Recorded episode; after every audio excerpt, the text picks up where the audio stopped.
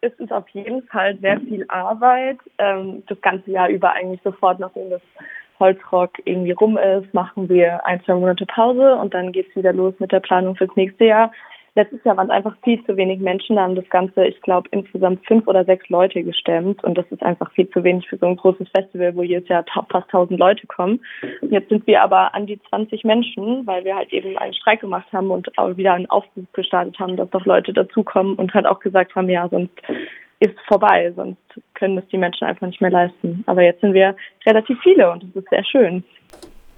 Und deswegen habt ihr auch wieder ein tolles Programm aufgestellt mit, wie gesagt, Musik, mit Kultur, mit Politik. Ähm, ja, es gibt ein paar Namen, die ich kenne. Sidney Beers zum Beispiel ist hier, hat ja. hier schon ein paar Mal gespielt. Auch ähm, Freiburg ist natürlich vertreten mit Scheitern, einer Punkband, die ich tatsächlich noch nicht kenne aber auch mit Severin Kopodi und der Leser ja. Punk as Fuck. Stell doch mal äh, das Programm vor, deine Highlights, was uns erwartet. Ja, also was ich persönlich echt toll finde, ist, dass es halt kein reines Punk-Festival mehr ist, sondern dass wir dieses Jahr einfach sehr breit aufgestellt sind mit Punk und auch Pop und Hip-Hop und Indie und Rap und was sonst noch. Also das finde ich einfach toll, weil wir dann vielleicht auch nochmal ein diverseres Publikum anziehen und mal schauen, wer dieses Jahr so kommt. Ähm, und unser Politik-Kultur-Programm ist für mich einfach immer ein Highlight. Also ich freue mich natürlich auf jeden Fall, Severin zu hören, kenne ich auch aus dem Slow Club.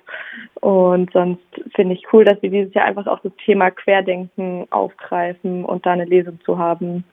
Oder der Workshop zu Power Sharing, wo es einfach nochmal darum geht, sich mit verschiedenen Machtpositionen der Gesellschaft auseinanderzusetzen. Also ja, ich freue mich.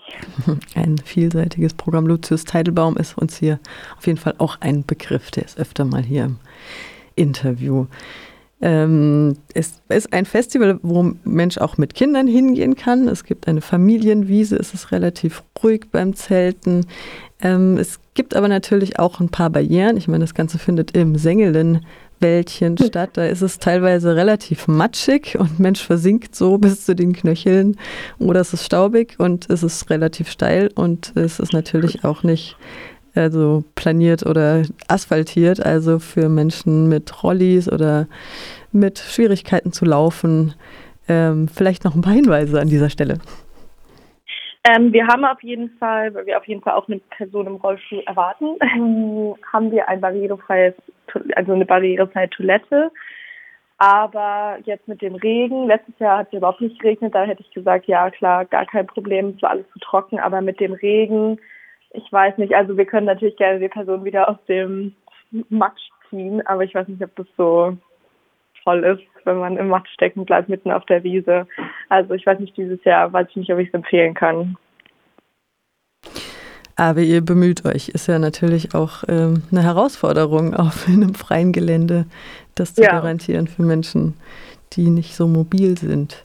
Es gibt Grünkernburger, es gibt Raclette, ähm, das kennen wir auch schon aus den letzten Jahren. Es gibt vegetarisches und veganes Essen. Es gibt ein Awareness-Team, an das Mensch sich wenden kann, falls es zu Übergriffen kommt. Meistens kommt es nicht dazu. Halleluja.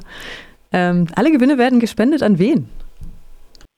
Eine gute Frage. Ähm, dieses Jahr weiß ich es gar nicht. Also es geht auf jeden Fall immer ein Teil ans Frauenhaus Lörrach, ähm, soweit ich weiß. Und wir versuchen einfach immer die lokalen Organisationen hier zu unterstützen, die es in Lörrach oder in der Freiburg gibt.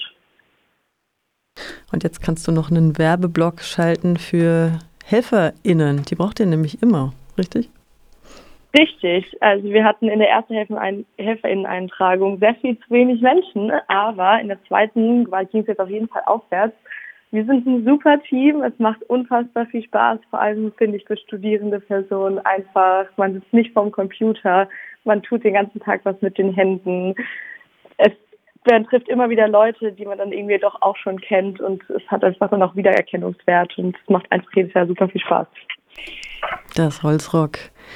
Die 40. Ausgabe findet am 28. und 29. Juli, jetzt Freitag, Samstag, im Sengelenwäldchen in Schopfheim statt.